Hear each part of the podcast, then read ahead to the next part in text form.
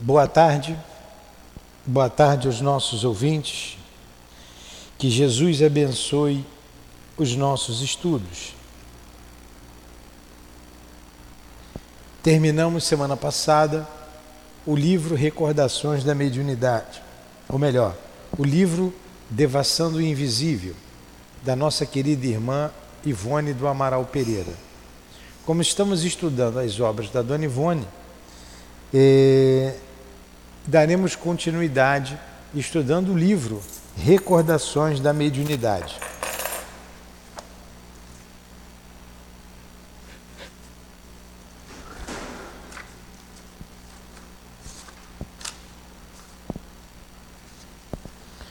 Vamos aqui para o Evangelho.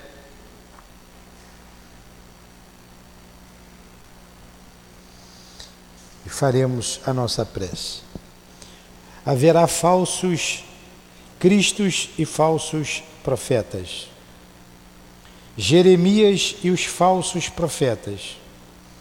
Eis o que diz o Senhor dos Exércitos: Não escuteis as palavras dos profetas que vos profetizam e que vos enganam. As revelações que eles anunciam saem dos seus próprios corações e não do que aprenderam da boca do Senhor. Dizem a aqueles que blasfemam contra mim: O Senhor o disse: Vós tereis a paz. E a todos aqueles que andam na corrupção do seu coração disseram: Não virá sobre vós mal algum.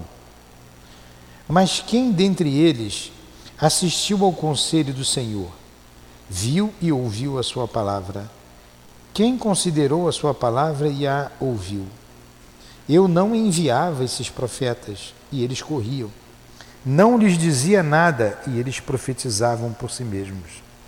Eu ouvi o que disseram os profetas que em meu nome profetizavam a mentira e dizem: Tive um sonho, tive um sonho. Até quando essa imaginação estará no coração dos profetas que profetizam a mentira? E cujas profecias são apenas a sedução do seu coração. Portanto, se este povo, ou um profeta, ou um sacerdote vos perguntar, dizendo: Qual é o fardo do Senhor? Vós lhes direi: Vós mesmos sois esse fardo, e eu vos a lançarei bem longe de mim.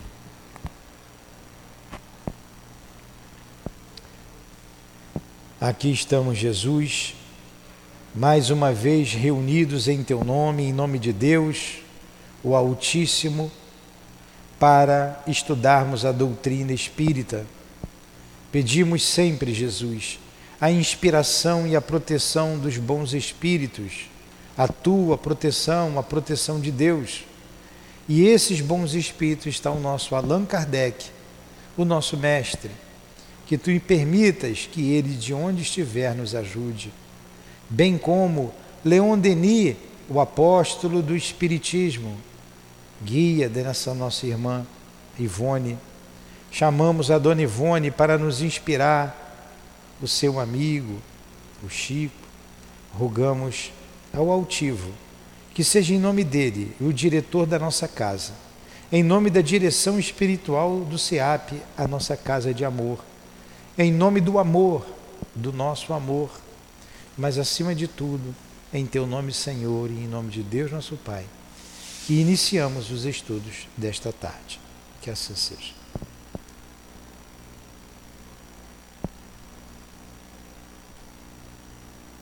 Então vamos lá. Vamos começar então o livro Recordações da Mediunidade. Então, na primeira página, do livro, tem a orelha do livro, falando da médium, que a gente pode ler, tá? Eu vou ler bem rápido. Todo livro a gente vai falando dela. Destaca-se entre os maiores médiums e escritores espíritas. Suas obras caracterizam-se pela beleza da linguagem, pela profundidade do conteúdo e pelo interesse que geram no público. Dona de uma mediunidade prodigiosa, ela via e ouvia os espíritos, recebia mensagens escritas e mantinha diálogos memoráveis com eles. O escritor português Camilo Castelo Branco, o compositor polonês Frederic Chopin e o escritor russo Leon Tolstói eram alguns que a inspiravam nas suas obras. Além de ter produzido obras notáveis por meio de sua mediunidade, como Memória de um Suicida e Ressurreição e Vida, também escreveu de sua própria autoria títulos memoráveis da literatura espírita, como Devassando o Invisível.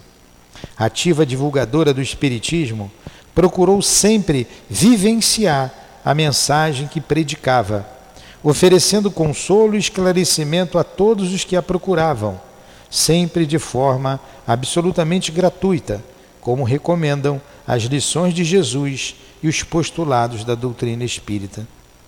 Atualmente, suas obras são um sucesso de vendas e ocupam posições de destaque no Brasil e no exterior.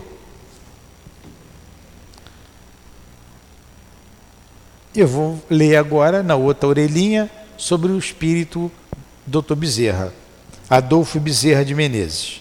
Está na orelha do livro. Adolfo Bezerra de Menezes Nasceu em Riacho do Sangue, hoje Jaguarintama, no estado do Ceará, em 29 de agosto de 1831. Acho que é 31. Veio para o Rio de Janeiro em 1851, onde doutorou-se em 1856 pela Faculdade de Medicina do Rio de Janeiro. Possui incansável atividade em benefício dos necessitados de toda a natureza. Está calor. Ficou conhecido como Dr. Bezerra de Menezes, o médico dos pobres. Em 1858, desposou Dona Maria Cândida de Lacerda, que desencarnou em 1863 deixando-lhe dois filhos. E em 1865 casou-se com Dona Cândida Augusta de Lacerda Machado, de quem teve sete filhos. Vocês sabiam disso? O doutor Bezerra casou, depois casou com a irmã.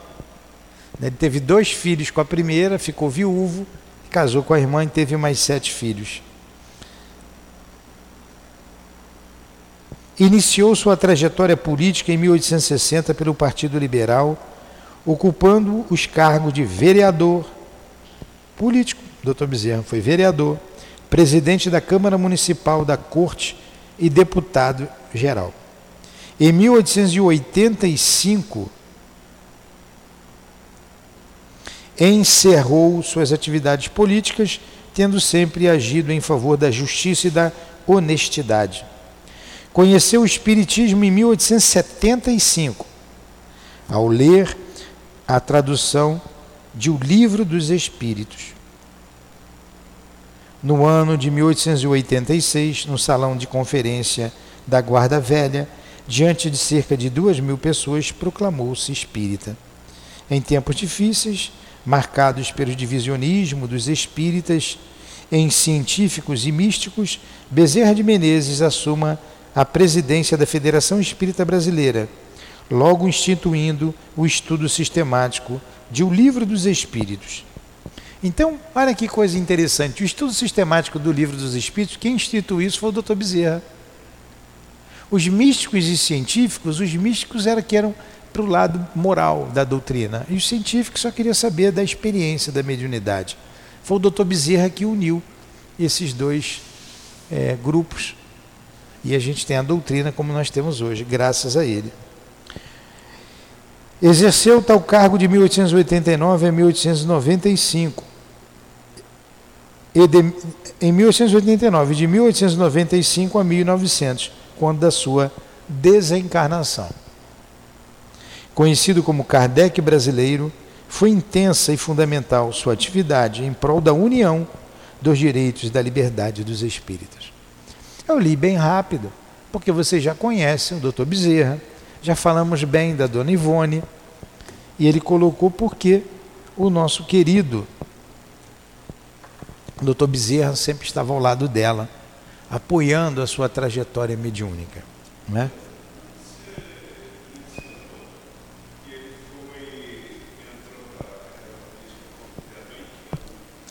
1800 e acho que foi 60, deixa eu ver aqui.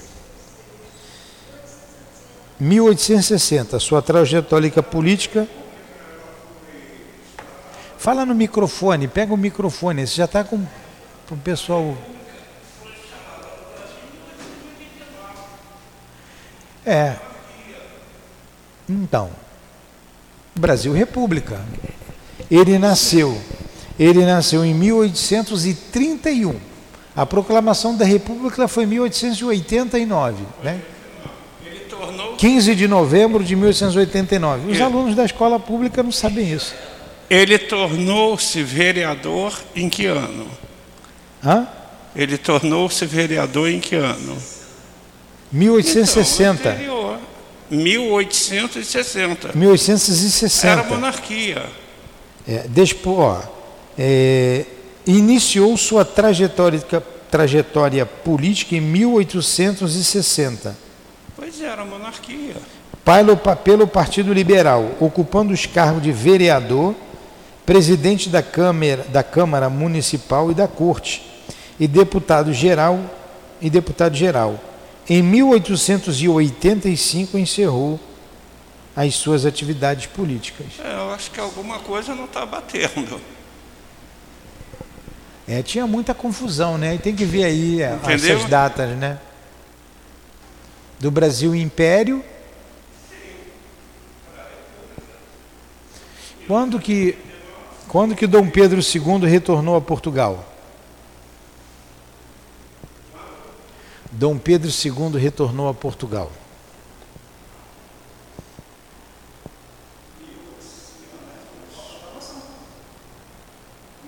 Isso é pergunta de prova, hein?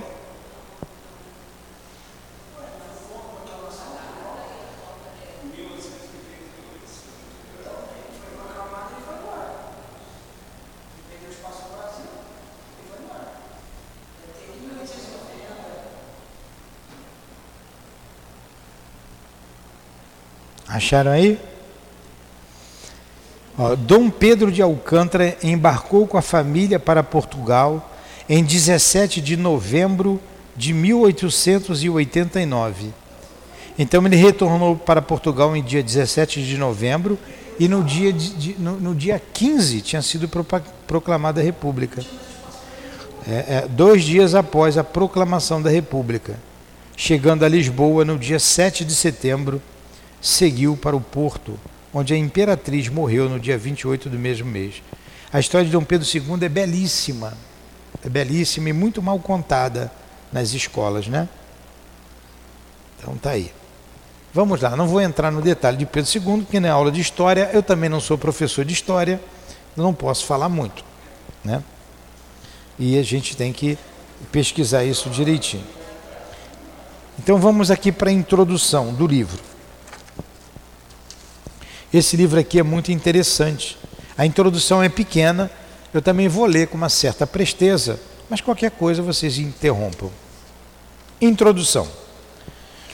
Muitas cartas temos recebido, principalmente depois que saiu a lume o nosso livro Devassando o Invisível, onde algo relatamos do que conosco há sucedido, referência feita ao nosso âmbito mediúnico.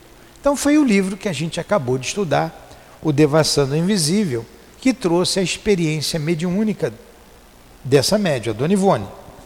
Então ela recebeu muitas cartas, nós vamos ver aqui, pedindo para continuar, dar uma continuidade, falar, continuar falando da experiência dela.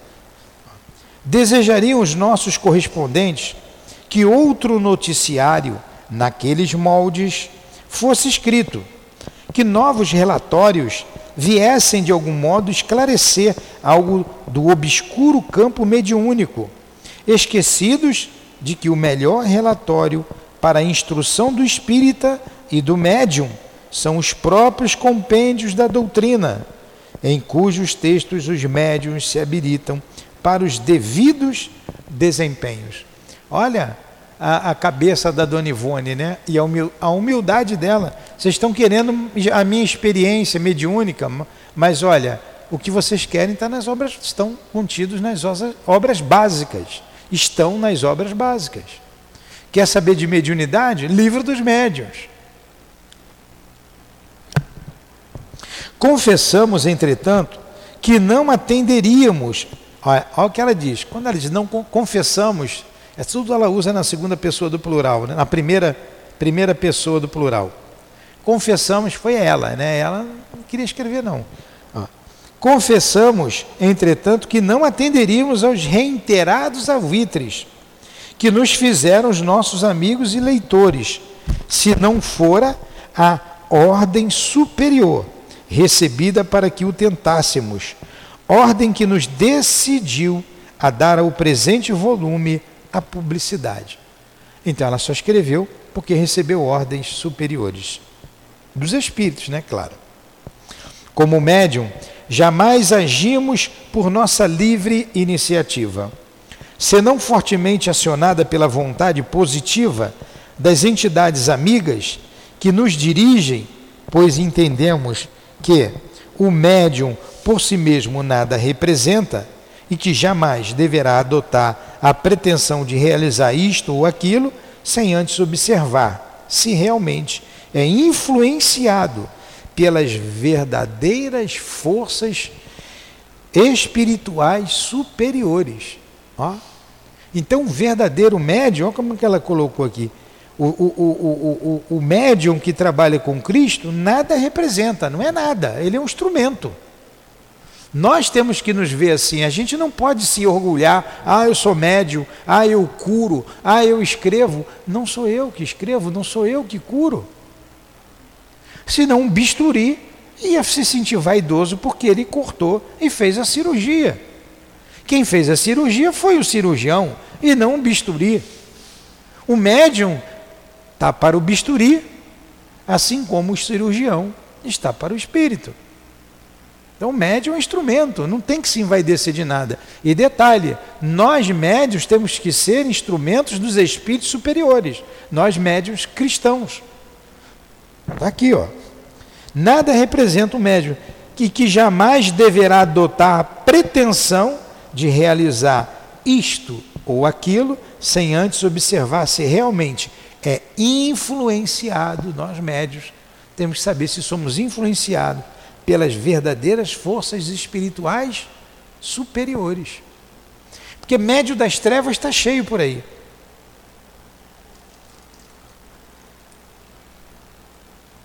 Médio das trevas está cheio.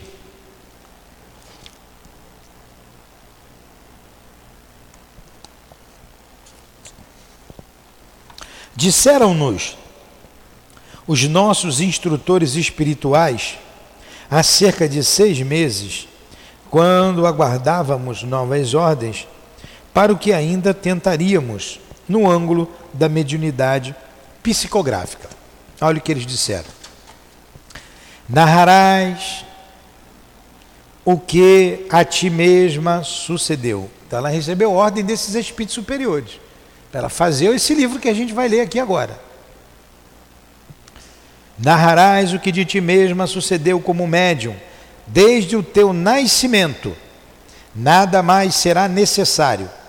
Serás assistida pelos superiores do além durante o decorrer das exposições, que por eles serão selecionadas das tuas recordações pessoais, e escreverás sob o influxo da inspiração eles iriam inspirar ela.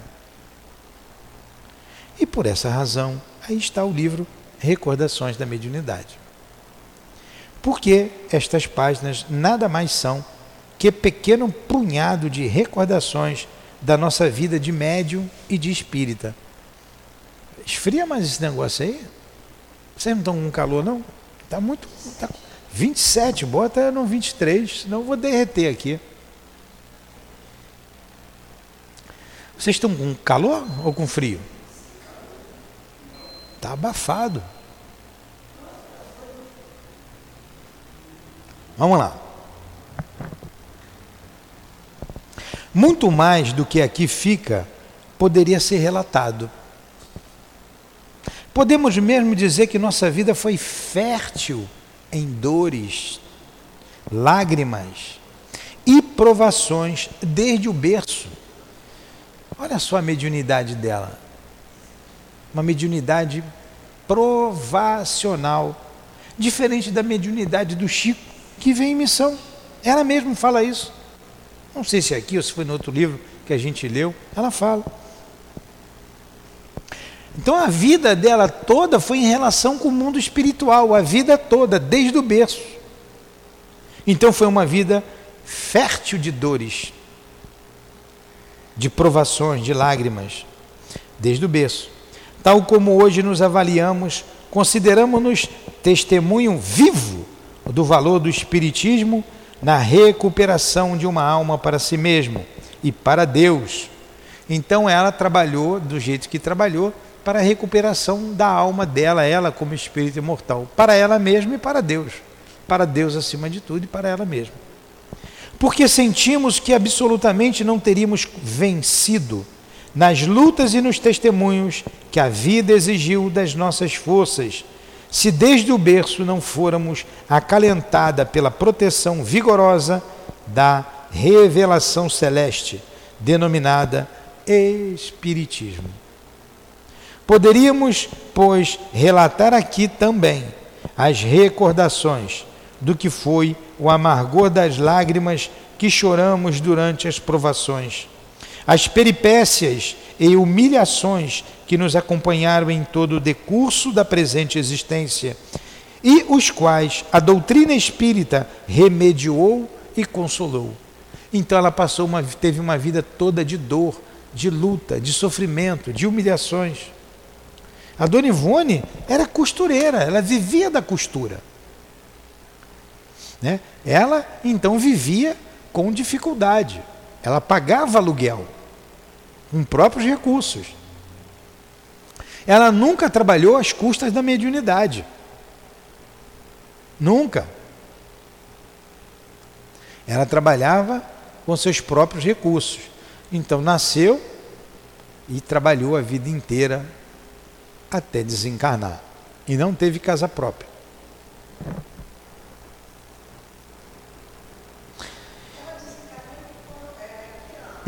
E 1984. Era amiga do altivo. No entanto, para que tal explanação pudesse ser feita, seria necessário apontar ou criticar aqueles que foram os instrumentos para a dor dos resgates que urgia realizássemos.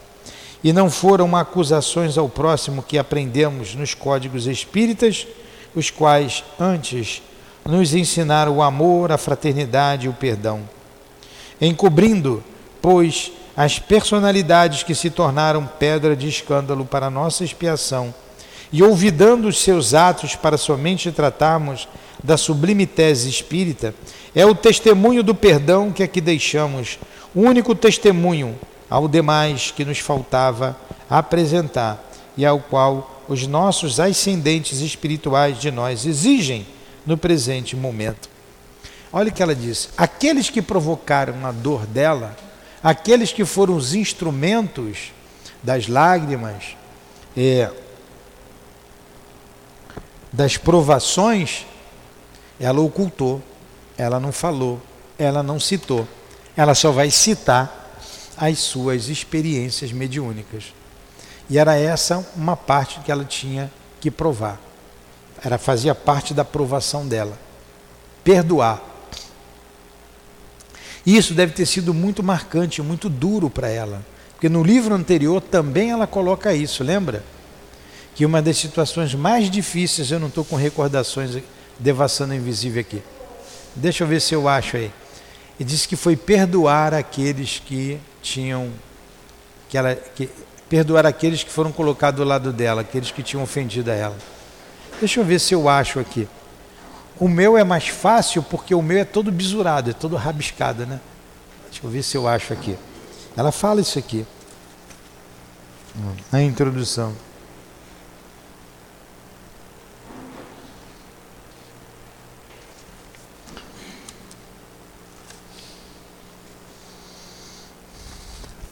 Esse que nós estudamos é belíssimo, não é? Ah, eu vou demorar aqui para encontrar. Mas ela coloca aqui que foi uma das situações mais difíceis para ela, foi perdoar aqueles que foram colocados ao seu lado.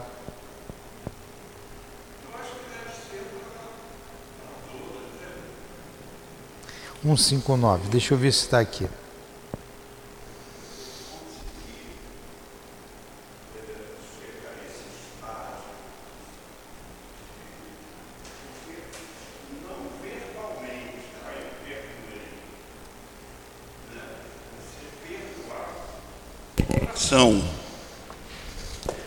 Depois até é- acho aqui em particular e assinalo, e na aula que vem a gente comenta. Mas vamos lá. Ao que parece, o presente livro é a despedida da nossa mediunidade ao público. Esse livro foi escrito por último, né? Olha, olha o que ela diz aqui e, e o porquê ela vai explicar ali na frente. Ao que parece, o presente livro é a despedida da nossa mediunidade.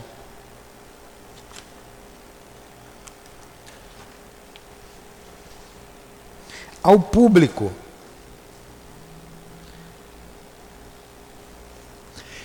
Ele foi escrito, ela assinou aqui em 1966. 76, 10 anos, é, 18 anos depois ela desencarna, né? 17 anos depois. Obteremos ainda outros ditados do além? É bem possível que não. É quase certo que não. O mais que ainda poderá acontecer é a publicação de temas antigos, conservados inédito até hoje. Porquanto nunca tivemos pressa na publicação das nossas produções mediúnicas, possuindo ainda arquivados em nossas gavetas trabalhos obtidos do espaço há mais de 20 anos. Agora, por que, que ela não ia escrever mais? Deve ser, ela acha que não vai mais escrever. Por isso. Por isso que eu vou ler aqui agora. As fontes vitais, que são o veículo da mediunidade, fluido vital, fluido nervoso, fluido magnético, já se esgotam em nossa organização física. É o esgotamento do fluido nervoso, do fluido magnético. É, quando a gente trabalha muito mediunicamente, a gente vê, quando a gente sente que precisa dar uma paradinha para descansar, é quando você começa a ficar irritadiço. A irritação é, é o esgotamento do fluido nervoso. Você está trabalhando, você está dando passo, você está falando com os espíritos, ou você está incorporando, está escrevendo, mas você está gastando energia. Está gastando o quê? Fluido vital. Fluido nervoso. Fluido magnético. Hã? Além disso, ela ainda tinha as preocupações dela materiais, de pagar aluguel. É. No final, né, ela estava morando com a irmã, dela. já ficou mais tranquilo, né? A irmã dela. Um dia, se a Beth Alpert quiser vir aqui falar com a gente, da Dona Ivone, eu já até botei no grupo uma entrevista da Beth. A Beth é nossa amiga antiga, lá do Leão Denis, mora lá em, em, em Teresópolis. A Elizabeth é sobrinha da Dona Ivone, morou, a Dona Ivone morou na casa da mãe da Elizabeth. Né? A Dona Ivone é tia dela. E ela conversava muito com a Dona Ivone, ela, o Mauro. Então são pessoas que poderiam conversar com a gente aqui. Eu já falei com ela. Eu tenho que ir lá na casa dela, que eu estou devendo uma visita. E a gente falar da Dona Ivone lá, em Teresópolis. Vamos combinar para ir lá. Ela está cobrando isso um tempão e eu não consigo o tempo. Vamos tirar um domingo, eu saio daqui e a gente vai lá. Então ela está dizendo que as fontes vitais, que são o veículo da mediunidade, ou seja, fluido vital, fluido nervoso, fluido magnético, já se esgotam em nossa organização física. O próprio perispírito encontra-se traumatizado, cansado, exausto. A gente não para, a gente não ouve isso por aí. A gente não ouve. O Kardec foi enxuto. Enxuto.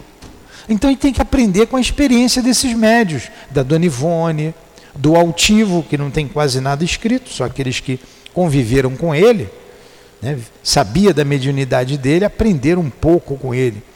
O Chico, né, que experiência para aqueles que viveram do lado de Chico. E ela está colocando aqui a experiência dela. Você não encontra por aí. Fala.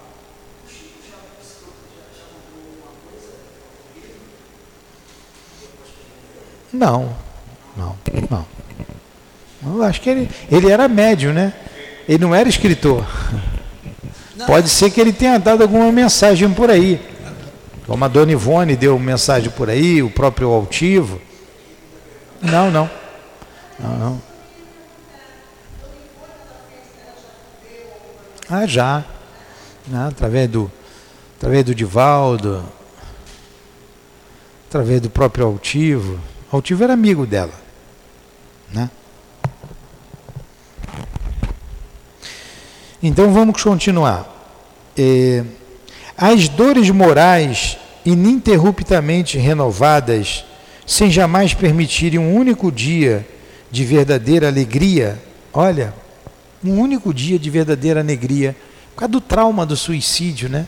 Foi dolorosíssimo o último suicídio dela. Sem jamais permitirem um único dia de verdadeira alegria e o longo exercício de uma mediunidade positiva. O que é uma mediunidade positiva? O longo exercício de uma mediunidade positiva que se desdobrou em todos os setores da prática espírita, esgotaram aquelas forças que realmente tendem a diminuir e a se extinguirem em todos os médiums após certo tempo de labor. Então, a mediunidade positiva é uma mediunidade dada a detalhes. Isso não é qualquer médium, não. Isso é raro. Lembra lá no Devação do Invisível que ela descreveu a roupa do beletrista? O tamanho da costura? Até brinquei, isso é coisa de mulher. Então, é, essa é a, uma, a, a, uma, é a característica da mediunidade positiva. Está no livro dos médios. E isso esgota o médium.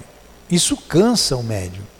Às vezes a pessoa diz assim: eu, eu vim ter noção disso também, bem depois, aqui, aqui. É, ah, escreve aí. Tem notícia do meu parente desencarnado? Olha, isso deixa o médium exausto. E as pessoas estão sempre exigindo do médium, né? E sempre cobrando. Mas é muito desgaste. Muito desgaste fluídico.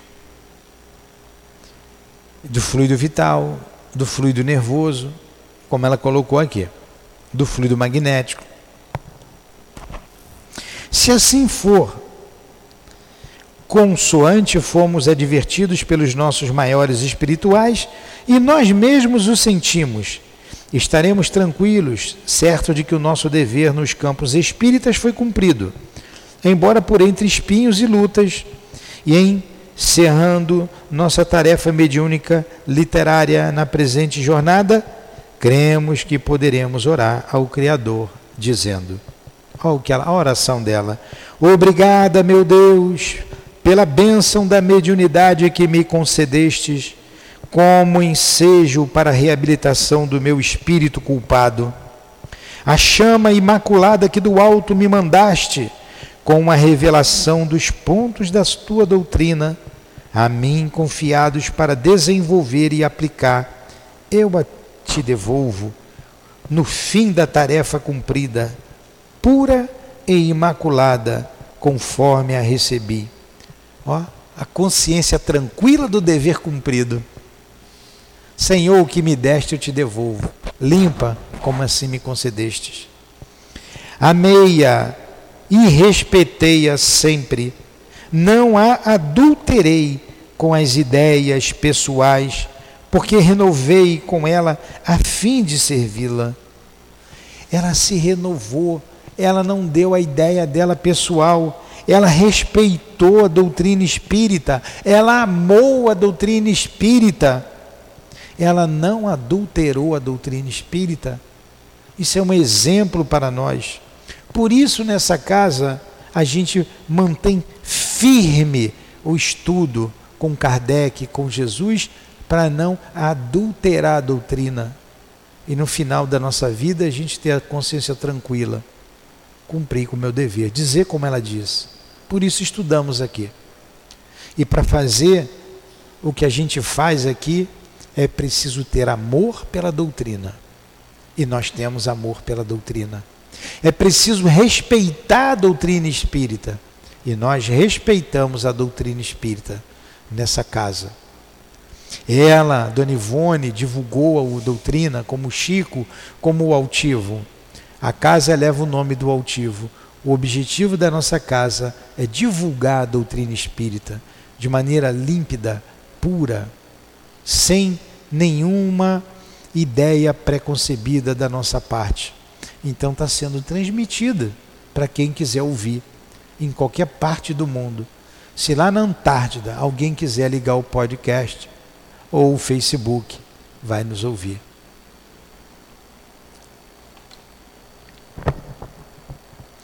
Perdoa, no entanto, Senhor, se melhor não pude cumprir o meu dever, o dever sagrado de servi-la, transmitindo aos homens e aos espíritos menos esclarecidos do que eu o bem que ela própria me concedeu. Esses espíritos, eles nunca ficam satisfeitos com o que fizeram. Eles acham sempre que falta mais. Aí a gente fica com vergonha, né? Ouvir o altivo dizer que podia ter feito mais. Meu Deus do céu. E assim sendo, neste crepúsculo da nossa penosa marcha terrena, recordamos de que aqui deixamos aos leitores de boa vontade parcela de nós mesmos nas confidências que aí ficaram registrada, registradas. Patrimônio sagrado de quem nada mais, nada, nada mais, nem mesmo um lar possuiu. Olha só. Presta atenção aí, o, o, o... Vamos lá, olha só. Olha o que ela diz aqui, ó.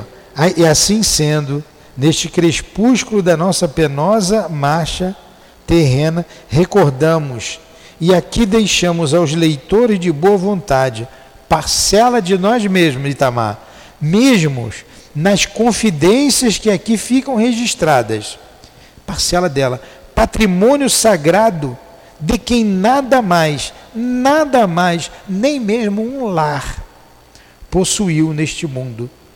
E os amados guias espirituais que nos amaram e sustentaram na jornada espinhosa que se apaga, o testemunho da nossa veneração. Ó. A consciência tranquila do dever cumprido é o trabalhador, o trabalhador honesto, o trabalhador fiel entregando aos pés do Senhor a obra concluída. É aquele que entrega o talento que foi lhe dado, multiplicado por cinco. É aquele. Aqui. Aqui está, nesse depoimento da, da dona Ivone, a parábola dos talentos. E nós, o que faremos com o talento que estamos tendo, de receber a instrução, de abrir a nossa mente para o mundo espiritual, de conhecer a doutrina espírita? Essa pergunta, é a resposta é individual. Individual. Belíssimo depoimento da nossa querida irmã. Até me emociono aqui lendo, porque ela deve estar emocionada também, recordando tudo isso. Então, iniciaremos a primeira, primeira parte aqui do estudo. Faculdades em estudo. Aí ela vai destacar um trecho do livro dos Espíritos. Olha, podem comprar o livro ali, hein? se quiser. Não precisa nem brigar. Tem mais livro lá. Deixou lá, não deixou? Não comprou tudo não, né, o Malu? Você não comprou todos os livros não, né?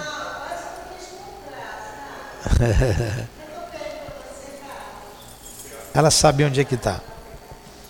Então nós estamos estudando recordações da mediunidade da nossa querida irmã Ivone. Faculdades em estudo. Tá bom o som? Tá muito alto? Quer que eu diminua? Não? Tá. Por meio de cuidados dispensados a tempo, podem reatar-se laços prestes a se desfazerem. Olha, esse pedacinho aqui, não, eu vou ler tudo deixar ela chegar para eu comentar. Vamos lá. Por meio de cuidados dispensados ao tempo, a tempo, podemos reatar-se laços prestes a se desfazerem e restituir-se à vida. Um ser que definitivamente morreria se não fosse socorrido? Entendeu a pergunta, Itamar? Vou fazer de novo a pergunta aqui do Livro dos Espíritos, é 424. Essa pergunta e essa resposta que os Espíritos dão é a que mais se aproxima do passe. Aprendi isso com altivo. Kardec não fala de passe, fala de passe? Ele não fala. Mas essa pergunta aqui é que mais chega perto, fala no, no fundo é, do, é o passe. Olha a pergunta. Então preste atenção. Quando eu falo preste atenção, porque é importante. Então preste atenção em tudo que está sendo lido aqui, porque tudo é importante. Por meio de cuidados dispensados a tempo, podem reatar-se laços prestes a se desfazerem e restituir-se à vida, um ser que definitivamente morreria se não fosse socorrido? Você está para morrer. Itamar já está velho, se morrer não tem problema. Itamar está para morrer. Poderia eh, você próximo à morte, próximo a desatar os laços, que é o perispírito do corpo físico, pode ter cuidados, existem cuidados para que isso seja evitado e você não morrer? Se não tivesse esse cuidado, você morreria. Essa é a pergunta. Olha a resposta dos espíritos. Obrigado, Malu. Olha a resposta dos espíritos. Sem dúvida. E todos os dias tem de prova disto. O magnetismo, em tais casos, constitui muitas vezes poderoso meio de ação, porque restitui ao corpo o fluido vital que lhe falta para manter o funcionamento dos órgãos. Por que, que ela colocou essa questão aqui? Ela colocou essa questão que ela vai falar da letargia. A mediunidade dela era letárgica. E ela foi dada como morta, como aconteceu com Lázaro. Ela, na verdade, estava no estado letárgico. E o fluido a energia da mãezinha, a prece que a mãe fez aqui tem uma prece belíssima que a mãe dela faz junto ao corpinho dela. Faz com que ela volte à vida. Foi por isso que Lázaro voltou à vida. O filho da viúva de Naim, que está no Evangelho também, foi assim. E quantas vezes a pessoa chega toda morocochô aqui para o passe e sai daqui revitalizada, com a cabeça erguida, cheia de força? Não é a transmissão de fluido? É o magnetismo, é o que ele está dizendo aqui. Então vamos lá. Ela vai contando aqui ainda as experiências dela.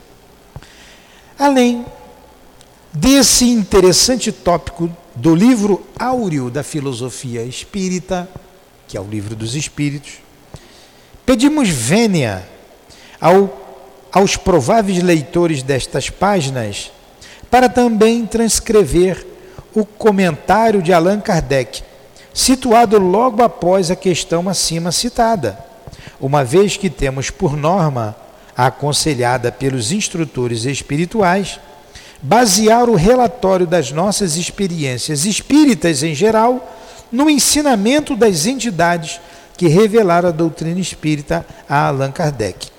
Diz o citado comentário. Olha o que Kardec cita abaixo dessa resposta que foi dada que a gente acabou de ler. A letargia, a catalepsia derivam do mesmo princípio, que é a perda temporária da sensibilidade e do movimento, por uma causa fisiológica ainda inexplicada. Ainda hoje é inexplicado isso. Diferem uma da outra em que na letargia a suspensão das forças vitais é geral e dá ao corpo todas as aparências da morte. A catalepsia fica localizada, podendo atingir uma parte mais ou menos extensa do corpo, de sorte a permitir que a inteligência se manifeste livremente, o que a torna inconfundível com a morte. A letargia é sempre natural. A catalepsia, por vezes, é magnética. É natural, não precisa ninguém provocar. Magnética você provoca com passe. Então, a catalepsia, ela é, pode ser natural, pode ser magnética, pode ser provocada. A catalepsia não dá aparência de morte, porque você fala, você abre os olhos, você paralisa parte do corpo. Agora, a letargia dá toda a aparência de morte.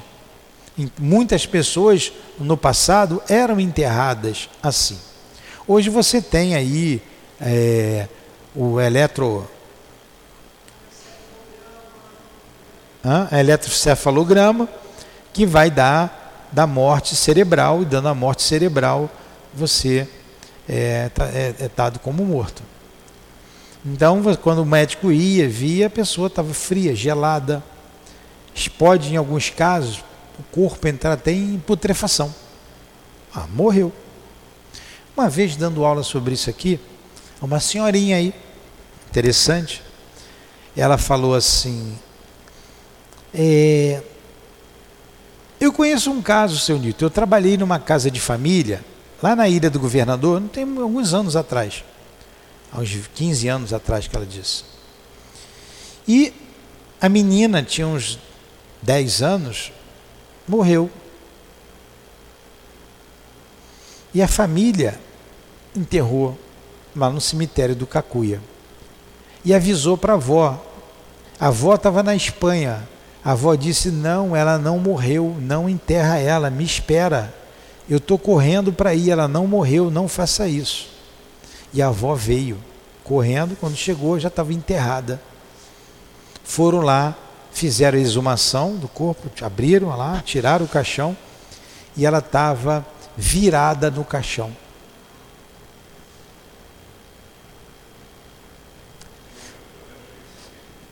Morreu por asfixia.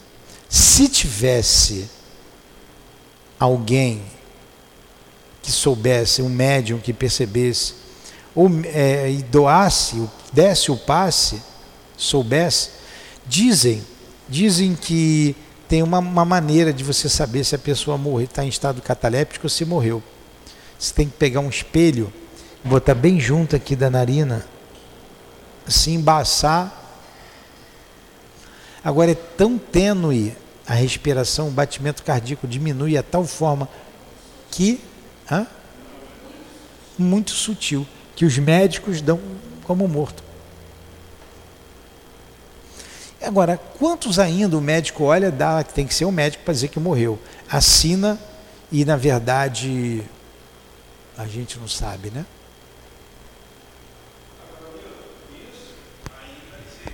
Ainda existe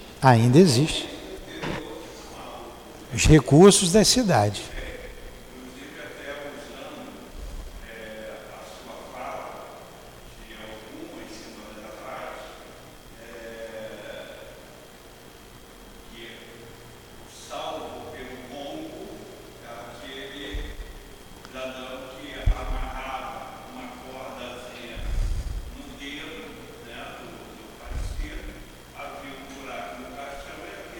É.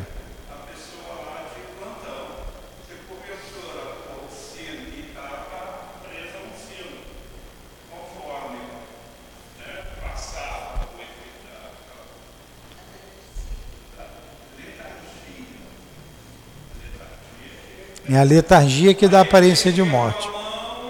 É. é daí vem a, a frase salva pelo gongo. É daí, salva pelo gongo.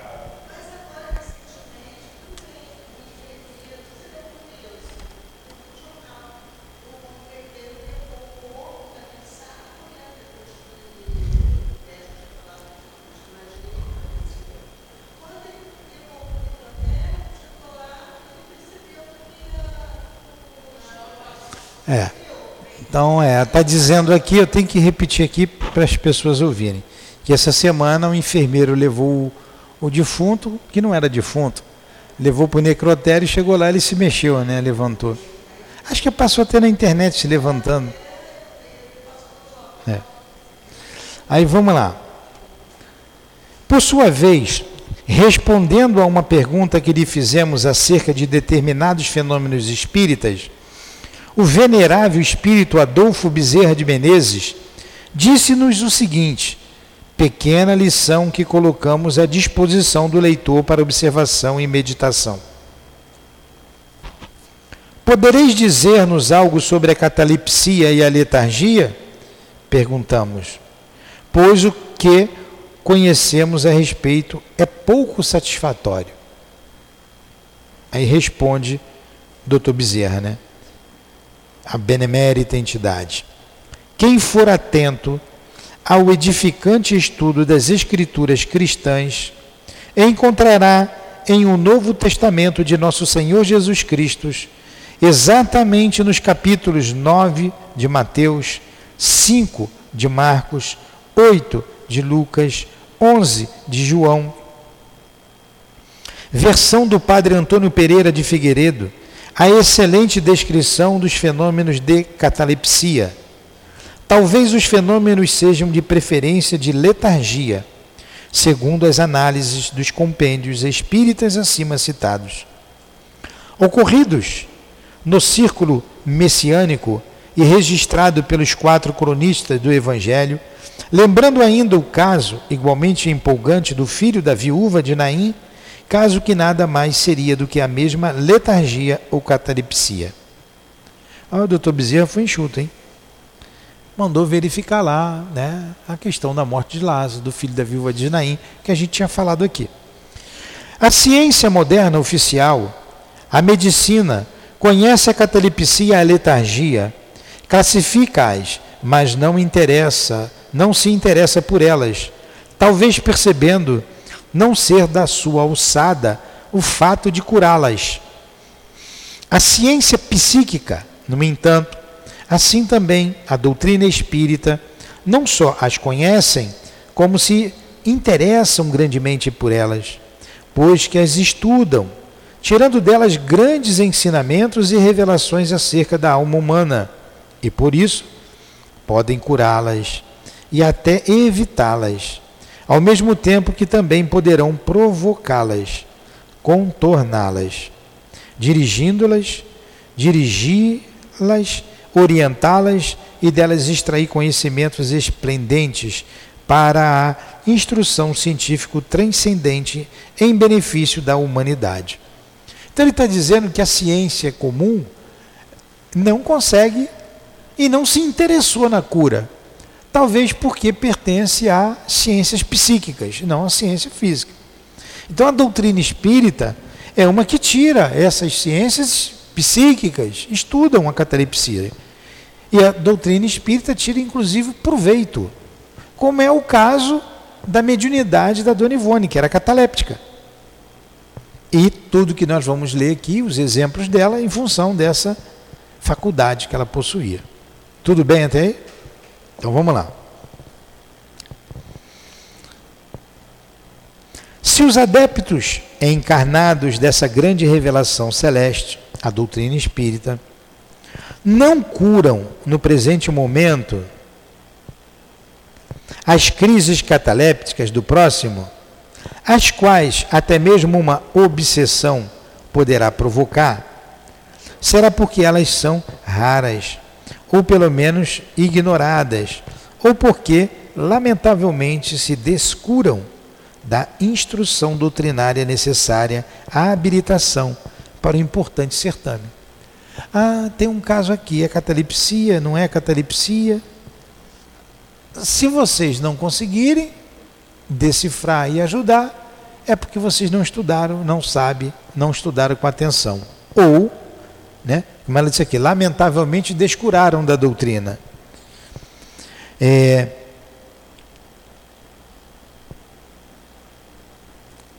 ou porque ignoram a situação, como aconteceu com a menina que foi enterrada. Como aconteceu com aquele ator, né? Do nosso tempo aí de novela, Sérgio Cardoso. Então, ignoram, descuram, não, não prestam atenção. A catalepsia, tal como a letargia, não é uma enfermidade física, mas uma faculdade que, como qualquer outra faculdade medianímica, incipiente ou incompreendida ou ainda descurada e mal orientada, se torna prejudicial ao seu possuidor. Como tá, se for descuidada, torna prejudicial. Você pode ser até enterrado vivo. Como as demais faculdades, suas companheiras, a catalepsia e a letargia, também poderão ser exploradas pela mistificação e pela obsessão de inimigos e perseguidores invisíveis, degenerando então em um estado mórbido do chamado perispírito. Quer dizer, da mesma maneira que o médio de incorporação pode ser obsediado, o médio é psicofônico, o psicográfico, o letárgico também pode, o cataléptico também pode ser obsediado. Então, em um estado mórbido, quer dizer, um estado doentio, né? mórbido é doente, do chamado perispírito, tendência viciosa das vibrações perispirituais para o aniquilamento, as quais se recolhem e fecham em si mesmas como a planta sensitiva ao ser tocada, negando-se às expansões necessárias ao bom funcionamento do consórcio físico-psíquico, o que arrasta uma como neutralidade do fluido vital, dando em resultado o estado de anestesia geral ou parcial, a perda da sensibilidade, quando todos os sintomas da morte e até mesmo o início de decomposição física se apresentam, e somente a consciência estará vigilante, visto que esta fagulha da mente divina, animando a criatura, jamais se deterá num aniquilamento, mesmo temporário. Então é aquele estado que alguns de vocês já devem ter sentido na cama, que vocês gritam por alguém, chama, quer que alguém toque em vocês, vocês não estão mortos, mas não conseguem mexer o corpo, não é? E você, agora imagine a pessoa te enterrando e você gritando: Não, eu estou vivo, não faz isso, eu estou aqui. Aí você dá um, um, grito de repente, bota a mão do lado da esposa do esposo, né? Aí, ah, já aconteceu, não já com vocês? Comigo aconteceu algumas vezes. É isso aí.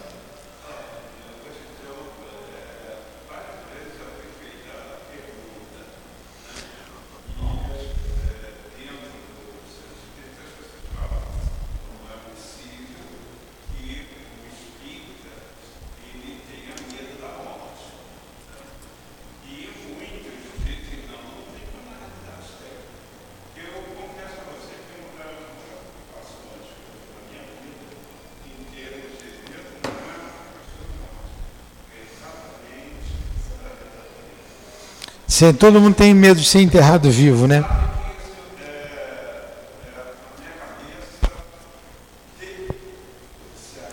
É. É. Foi. É, pode ter sido acontecido com isso lá atrás, pode ter acontecido. Aí a gente guarda, né? Tem medo. Então vamos lá. Ele deu aqui é, uma resposta aqui explicando o que é, mas que é meio complicado mesmo para a gente entender, né? Vou ler de novo aqui esse pedacinho, ó. É, negando-se as expressões necessárias ao bom funcionamento do consórcio físico-psíquico, o que arrasta uma como neutralidade do fluido vital, dando em resultado o estado de anestesia geral ou parcial, a perda da sensibilidade, quando todos os sintomas da morte e até mesmo o início de decomposição física se apresentam, e somente a consciência estará vigilante, visto que esta fagulha da mente divina animando a criatura jamais se deterá a um aniquilamento mesmo temporário. Uma coisa estranha, né?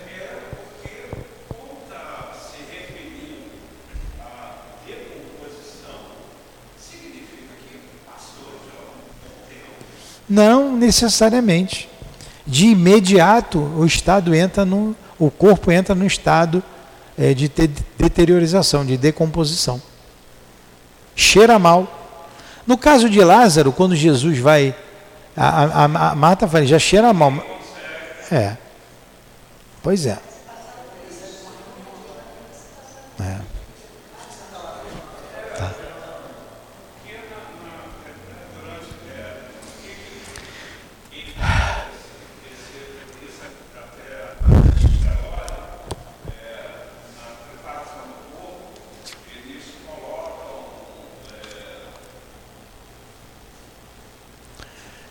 Chegamos na hora de parar.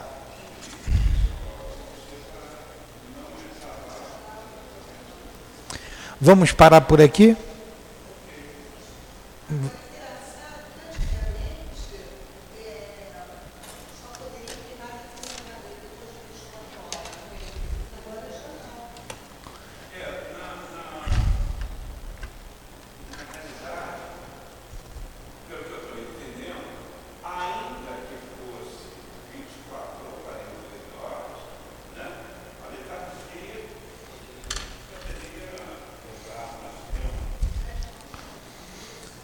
Então, semana que vem a gente continua falando e a gente vai entender melhor o porquê de tudo isso. Mas a letargia, a catalepsia, está no capítulo da emancipação da alma, lá no livro dos Espíritos. Você tem a letargia, a catalepsia, a dupla vista, o êxtase, o sonho. Então, dependendo, acho que do, é, dependendo do grau de aprofundamento do espírito no mundo espiritual, ele vai ter o êxtase ou o sonho. Ou por causa desse desse desse fenômeno da saída do fluido vital, o bloqueio, como o Dr. Bezerra explicou, você entra num estado cataléptico ou letárgico. Tudo faz parte da emancipação da alma. Semana que vem a gente continua.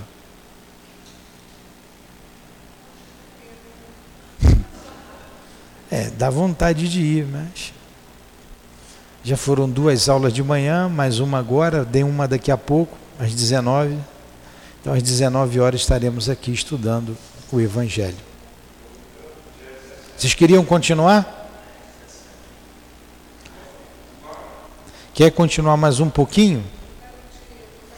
Então vamos mais um pouquinho. Já deu uma hora de estudo aí, né?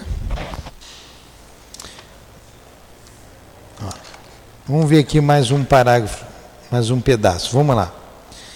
Tanto a catalepsia como a letargia, pois elas são faculdades gêmeas, se espontâneas, elas poderão ser também provocadas e dirigidas uma vez que a personalidade humana é rica de poderes espirituais, sendo como foi criado a imagem e semelhança de Deus.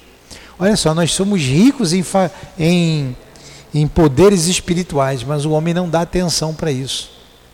Só dá atenção porque é da matéria. Então as duas têm o mesmo princípio, né? tanto a catalepsia quanto a letargia. Se espontâneas, que ela falou assim, tem isso tudo porque ela pode ser provocada através do magnetismo. Mas se elas são espontâneas, portanto, como vício que impõe o acontecimento, como os casos de animismo, nas demais faculdades mediúnicas, vício que mais melindroso que os outros lembrados, se a tempo não for corrigido, poderá acarretar consequências imprevisíveis, tais como a morte total da organização física, a loucura. Olha o que, que isso pode levar, se não for bem cuidada, bem orientada. Leva o animismo, quer dizer, a própria alma que fala, é o sonambulismo também se deriva disso daí. Pode levar até a loucura, dado que as células cerebrais, se atingidas frequentemente e por demasiado tempo, poderão levar à obsessão, ao suicídio, ao homicídio e a graves enfermidades nervosas, esgotamento, depressão, alucinações e etc, etc, etc. Ó, se essa faculdade não for bem cuidada, bem orientada, pode levar tudo isso até o suicídio. Uma vez contornadas por tratamento psíquico adequado transformar-se-ão em faculdades anímicas importantes, capazes de altas realizações supranormais, consoante a prática o tem demonstrado, fornecendo aos estudiosos, observadores dos fatos mediúnicos, vasto campo de elucidação científico transcendental. Entretanto, se os adeptos da grande doutrina da imortalidade, os espíritas, não sabem conscientemente ou não querem resolver os intrincados problemas oferecidos pela catalepsia e sua irmã gêmea, a letargia, eles, os espíritas, não se preocupam com esses fenômenos. E realmente não se preocupam, né?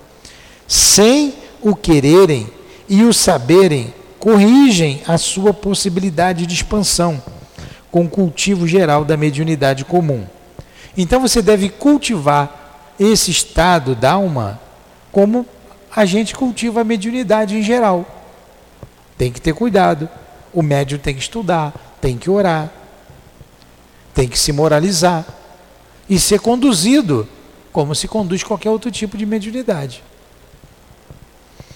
E o saberem corrigir a sua possibilidade de expansão com o cultivo geral da mediunidade comum, visto que, ao contato das correntes vibratórias magnéticas constantes e o suprimento das forças vitais próprias dos fenômenos mediúnicos, mais conhecido, aquele vício se ameaça será corrigido. Quer dizer, o vício do animismo. Animismo é a própria alma, vem de anímica, de alma.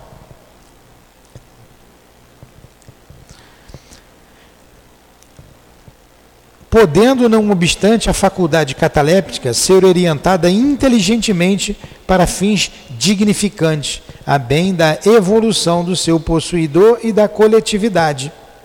De outro modo, o tratamento magnético por meio de passes, em particular os passes ditos espirituais, aplicado por médios idôneos e não por magnetizadores, e a intervenção oculta, mais eficiente dos mestres da espiritualidade, tem evitado que a catalepsia e a letargia se propaguem entre os homens com afeição de calamidade. Claro, as pessoas morrem, é uma calamidade. Daí advindo a relativa raridade espontânea de tais fenômenos nos dias presentes. E essa nossa assertiva também revela que todas as criaturas humanas mais ou menos possuem germe ditas faculdades e as poderão dirigir à própria vontade, ser conhecedoras dos seus funcionamentos, uma vez que nenhum filho de Deus jamais foi agraciado com predileções ou menosprezado com desatenções pela obra da criação. Então, quando ela está dizendo, todo mundo tem mais ou menos um grau, isso aí. Por isso que eu falei, você está parado, quer se mexer, quer falar, não consegue. Né? É isso aqui. Ela acabou de dizer. Entenderam? Estão entendendo? Eu sei que é meio complexo isso aqui. Da, da catalepsia. É um pouco não, é a catalepsia, num grau menor. Um grau menor. Toda faculdade mediúnica, ela, é, ela, ela não é igual num e noutra pessoa. A psicografia, a psicofonia, a incorporação, seja o que for. Porque depende do grau de, de transe do médium. O transe é o afastamento do perispírito do corpo físico. Então, dependendo desse afastamento, dependendo do seu transe, o mesmo médio de incorporação vai incorporar diferente um do outro. Vai perceber diferentemente o mundo espiritual. Por isso que a gente tem que ler sempre, orar sempre e estar tá num trabalho sério e seguro. Porque na verdade a gente nunca vai saber tudo. A gente vai pegando informações e vai confiando nos guias que orientam a nossa mediunidade o médium ali de incorporação, por exemplo, o psicofônico, como chamam por aí, trabalhador da desobsessão. Ele tem que confiar no diretor. Se ele não confiar, ele não entrega o corpo dele. E ele fica com medo.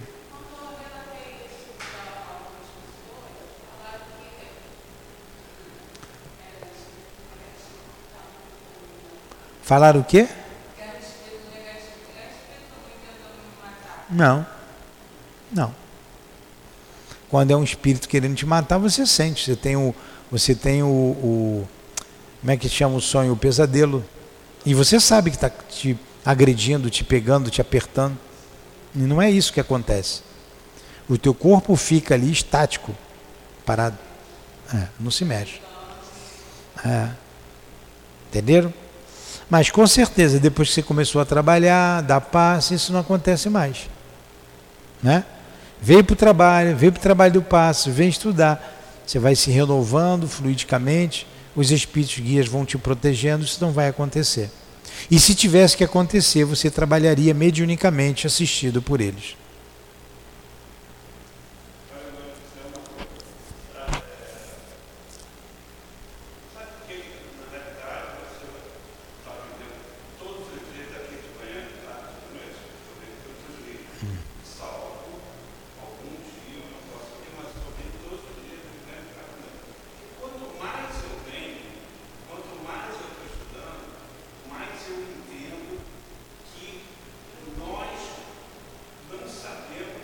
Nada, nós não sabemos nada. É. É. É. E, o destino da alma. E muita explicação vem para a sua vida. Ah, aquilo lá atrás aconteceu, situações que acontecem contigo, e você tem mais equilíbrio para encarar as dificuldades da vida. Você tem mais equilíbrio. As dores, as adversidades vêm. Como veio com a Dona Ivone, vem para a gente também. Toda hora. E com a doutrina espírita, com essa consciência, você age diferente. Você age diferente. Não é? é ou não é? Age...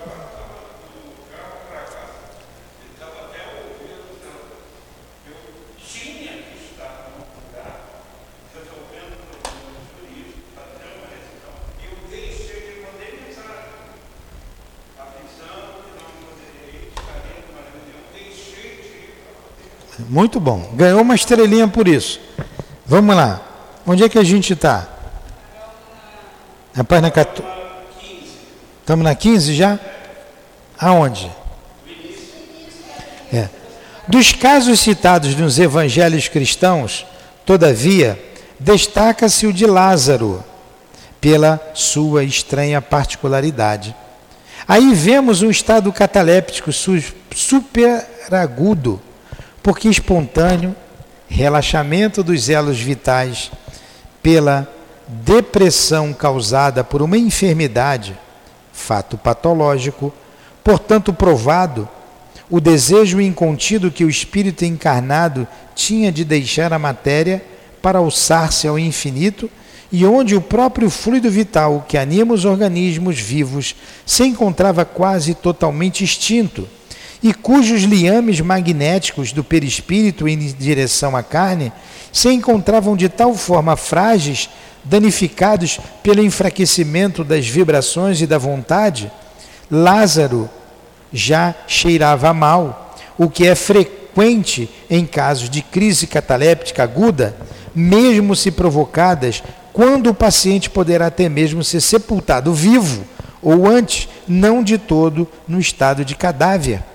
que fora necessário, com efeito, o poder restaurador de uma alma virtuosa, como a do Nazareno, para se impor ao fato, substituir células já corrompidas, renovar a vitalidade animal, fortalecer liames magnéticos com seu poderoso magnetismo em ação. Aí precisou de um fluido igual de Jesus para restaurar Lázaro, senão ele morreria. Ele ia morrer. Por isso ela colocou aquela questão ali. Né? Você pode ajudar o outro com o teu fluido, tá? esvaziando. Você vê que se assemelha ao caso de êxtase, que é o desdobramento da alma. O êxtase, o espírito vai a outros mundos. Pode ir ao mundo elevado, pode ir ao mundo inferior. Tudo pode levar à obsessão, né? dependendo da moralidade da alma. E o, o espírito, quando vai a lugares bonitos, ele não quer voltar. E se ele está num estado de êxtase, é, ele fica por um fio. E você, ele está falando com você. Você tem que fazer ele voltar ao corpo. Ele, não, eu vou ficar por aqui, eu vou embora. Não. Esse, se você rebentar esse laço, você não vai ficar num lugar bonito. É suicídio. O estático pode também desencarnar. E o cataléptico também. Esse laço fica tênue.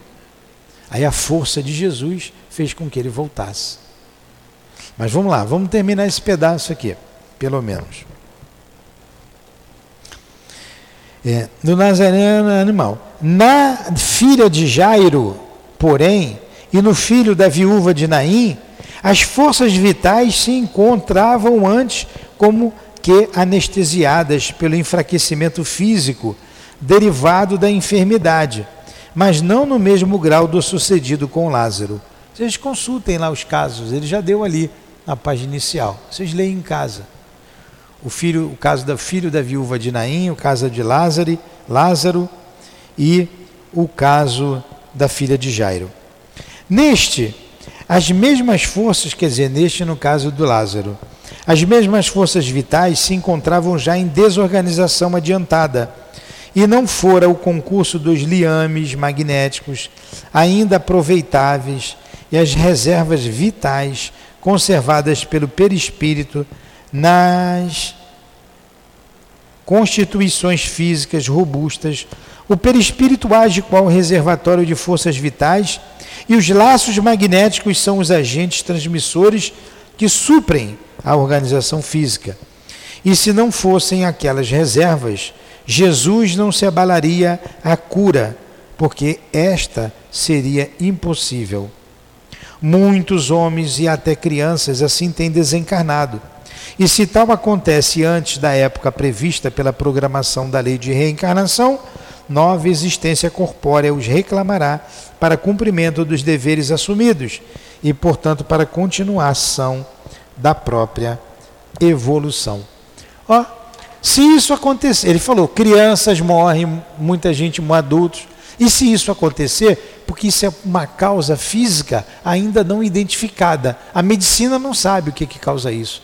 Toda vez que eu falo sobre isso, tem um médico na sala, eu pergunto, o enfermeiro, não, a medicina não sabe ainda, não tem respostas. Se você bota aí, aí na internet para buscar, não tem resposta. E se um caso a pessoa morrer? Ela volta. Não era para morrer? Volta a voltar. É o que ela está dizendo aqui. Vamos parar ou querem continuar? Vamos pegar mais cinco minutos. O negócio é quem está em casa, se aguenta, né? Perguntará, no entanto, o leitor: por que então tal coisa é possível sob as vistas da harmoniosa lei de criação? Como é que isso pode diante de Deus, diante da lei de criação? Como é que isso pode acontecer? Que culpa tem um homem de sofrer tais ou quais acidentes, se não é ele quem os provoca e que realizam muitas vezes a revelia de sua vontade? Boa pergunta, né? Boa pergunta. Gostei dela. Dona Ivone ganhou uma estrelinha aqui. Né? Boa. A resposta será então a seguinte: a resposta que vai dar. Tais acidentes são próprios do carreiro da evolução. E enquanto o homem não se integrar de boa mente na sua condição de ser divino, vibrando satisfatoriamente no âmbito das expansões sublimes da natureza, mecanicamente estará sujeito a esses demais distúrbios. Entendeu o que ela falou? Foi aquilo que nós falamos aqui. Vocês falaram, já aconteceu comigo, já aconteceu. Mas quando você começou a estudar, a trabalhar no bem, dar paz, isso para, isso some.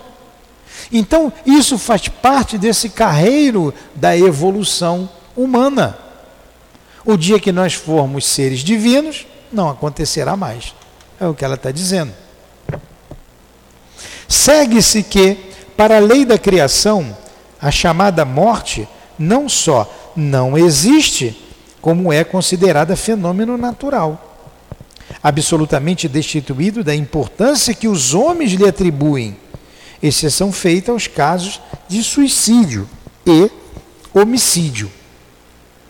Que a morte é uma coisa natural. A gente aqui, né? A morte natural, então, em muitos casos, será um acidente facilmente reparável e não repercutirá com os foros da anormalidade, como acontece entre os homens. De outro modo, sendo a catalepsia e a letargia uma faculdade, patrimônio psíquico da criatura e não propriamente uma enfermidade, compreender-se-á que nem sempre a sua ação comprova inferioridade do seu possuidor, pois que, uma vez adestradas, ambas poderão prestar excelentes serviços à causa do bem tais como as demais faculdades mediúnicas, que não adestradas servem de pasto a terríveis obsessões, que facilitam a sociedade e, quando bem compreendidas, que infelicitam a sociedade, quando bem compreendidas e dirigidas, atingirão feição sublime. Então ela está dizendo que, como as demais faculdades mediúnicas, você adestrando, sabendo conduzir a catalepsia, vai produzir excelentes resultados para você e para a humanidade, levando progresso a todos. Vide a Dona Ivone escrevendo tudo isso aqui.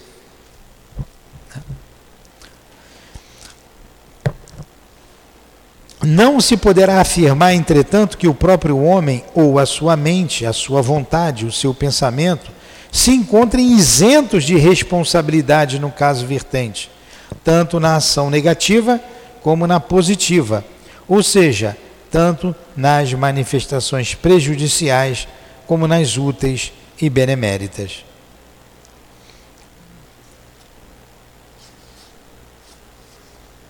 Não está cansativo para vocês, não?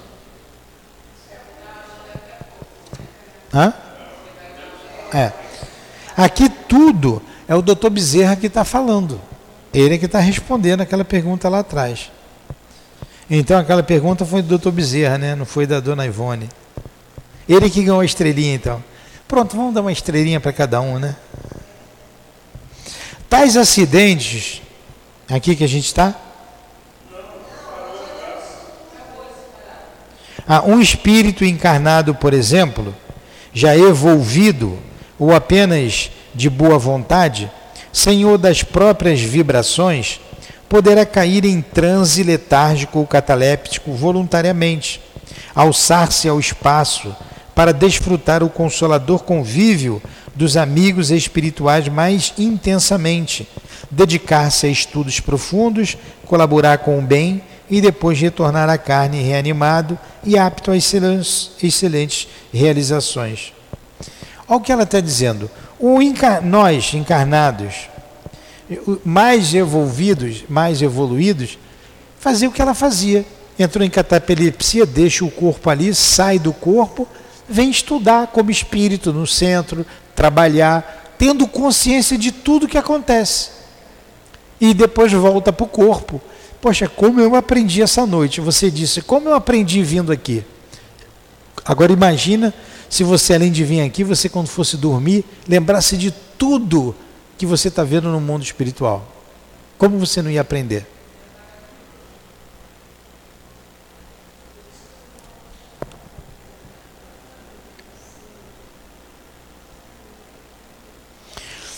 Não obstante, homens comuns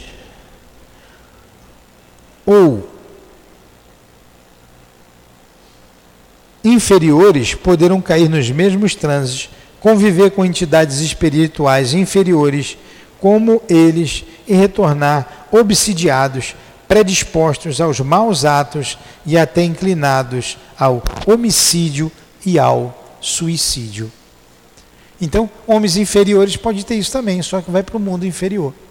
Aí acorda pensando em se matar porque está obsediado. Deixa eu ler aqui no rodapé a nota da nossa Ivone aqui, ó. Nota da autora. Esses transes são comuns à noite. Você já sabe o que é transe. É o afastamento do perispírito do corpo físico. Né? Então, esse transe pode ser positivo, quando você vai para o lugar bom, vai estar com espíritos bons, ou negativo. Então, aqui você está na sua linha normal de vida. Então, uma, uma linha imaginária aqui. Entrou em transe, pu, pico. Voltou para a linha normal transe por pico. Então ele pode ser positivo ou negativo, vamos dizer assim, entrando em contato com as entidades boas, bondosas, indo para lugares bons ou entidades inferiores. Um distúrbio vibratório poderá ter várias causas, e uma delas será o próprio suicídio em passada existência. Então, esse distúrbio pode ser causado por um suicídio em existência anterior. Agora, paciência achar isso aí vai demorar um pouquinho, né? Olha o que ela está dizendo aqui, vamos ver aqui. Um distúrbio vibratório, porque isso é um distúrbio vibratório, poderá ter várias causas, e uma delas será o próprio suicídio em passadas existências, como aconteceu com a própria Ivônia. Um distúrbio vibratório agudo poderá ocasionar um estado patológico. Estado patológico é um estado de doença, estado doentio. Um transe cataléptico, tal o médium comum que, quando esgotado ou desatento da própria higiene mental e moral, o que, que é higiene que ele está dizendo aqui? Saúde. Era um termo usado antigamente. Olha só. Quando você não cuida da própria saúde mental ou moral, ela botou higiene. Vamos botar para saúde, para vocês entenderem. Queda de vibrações e, portanto, distúrbios vibratórios, você cair, dará possibilidades a mistificações do animismo e à obsessão. Suas quedas morais, suas quedas de pensamento. Pode provocar sérios problemas para o médico que tem a, a, a, a letargia.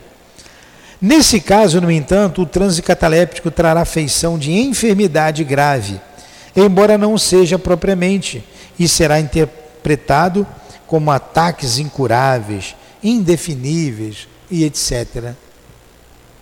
O alcoólatra poderá renascer predisposto à catalepsia, porque o álcool lhe viciou as vibrações, anestesiando-as o mesmo acontecendo aos viciados em entorpecentes, todos considerados suicidas pelos códigos da criação.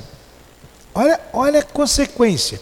O camarada enche a cara, acende ali fora, as luzes ali de fora. O camarada bebe. Hoje homem e mulher estão bebendo igualmente, né? Bebe, bebe, bebe, bebe, bebe. Até crianças estão bebendo. Ou usam drogas usa droga, morre do álcool, morre da droga, é um suicida, né? Vai voltar, vai trazer esse problema aqui, esse estado cataléptico. E como está na inferioridade, vai ter sérios problemas com o mundo espiritual. Com o mundo espiritual inferior, né? Vocês estão vendo? A consequência. Por isso que no livro dos Espíritos diz assim: o mal não está no ato em si, mas na consequência desse ato. Vocês acham que o mal está no fogão sem lume, né? no fogão que não tem fogo, que não tem comida. Mas não é. É na consequência de um ato. E essa questão do álcool é tão séria que você vê um monte de piadinhas no WhatsApp, toda hora de bêbado, né? Para você rir, eles fazendo as gracinhas deles, todo pessoa que bebe é boba, né? Começa a rir à toa. Mas estão levando para eles, para a economia espiritual deles, sérios problemas, sérios problemas espirituais. O alcoólatra poderá renascer predisposto à catalepsia, porque o álcool lhe viciou as vibrações, anestesiando-as. O mesmo acontecendo aos viciados em entorpecentes, todos considerados suicidas pelo código da criação. Em ambos os casos, a terapêutica psíquica bem aplicada, mormente a renovação mental, influindo poderosamente no sistema de vibrações nervosas, será de excelentes resultados para a corrigência, corrigenda do distúrbio, enquanto que a atuação espírita propriamente dita abrirá novos horizontes para o porvir daquele distúrbio que evolverá para o seu justo plano de faculdade anímica. Então, o que, ele está dizendo aqui? Qual é o caso? A terapêutica psíquica. Né? A terapêutica psíquica. Os passes. O trabalho mediúnico em cima desses, desses, desses doentes. E tudo isso fazendo parte de uma expiação, porque será o efeito grave de causas graves. A causa foi a bebedeira, o álcool, a droga. Então, ele vai trazer isso como uma expiação. Também assinalará, assinalará o estado de evolução, visto que, se o indivíduo fosse realmente superior, estaria isento de padecer os contratempos que acima descrevemos. Claro, se fosse um espírito superior, não ia passar por essas dores todas. Todavia, repetimos, tanto a catalepsia como a letargia, uma vez bem compreendidas e dirigidas, quer pelos homens, quer pelos espíritos superiores, transformar-se-ão em faculdades preciosas, conquanto raras e mesmo perigosas, pois que ambas poderão causar o desenlace físico do seu paciente e uma assistência espiritual poderosa, não resguardar de possíveis acidentes. A letargia, contudo, presta-se mais à ação do seu possuidor no plano espiritual. Ao despertar, o paciente trará apenas intuições, às vezes úteis e preciosas, das instruções que recebeu e sua aplicação nos ambientes terrenos. É faculdade comuns, comum aos gênios e sábios, sem contudo constituir privilégio, agindo sem que eles próprios dela se apercebam porque se afetivam. efetivam durante o sono, sob a vigilância de espíritos prepostos no caso. Vamos parar por aqui? Vamos parar por aqui por causa da nossa hora. Foi uma hora e meia de estudo.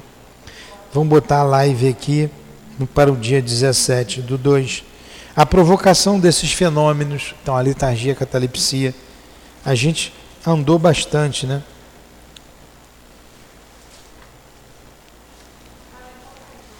Página 18. Falta só um pedacinho. Depois na outra, no outro estudo, ela vai começar a falar dela. Aí vai dar para a gente terminar esse e começar o outro.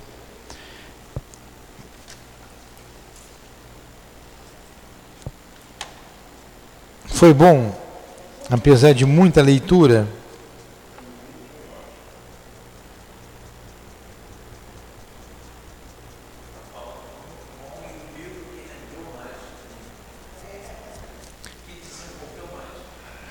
É. Aula boa. Itamar não esperava por isso nessa encarnação, né? Vou arrumar aqui. É. Então vamos agradecer a Jesus, agradecer a Dona Ivone, muito obrigado, querida irmã, muito obrigado ao doutor Bezerra, que nos responde sobre a catalepsia, muito obrigado ao Altivo, diretor da nossa casa, presente sempre aos nossos estudos, muito obrigado aos guias desta casa de amor.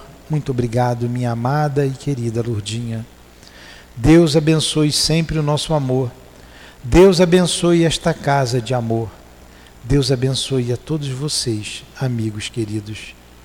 E que essas vibrações amorosas cheguem até os nossos ouvintes, envolvendo seus lares em vibrações de paz, tratando as suas mentes aos seus, seus espíritos imortais, com todo o amor possível de nosso Senhor Jesus Cristo. Despeça-nos, Senhor. E na próxima semana possamos estar aqui dando continuidade a essas, a essas pontuações do nosso, da nossa querida Ivone, do nosso querido irmão Dr. Bezerra.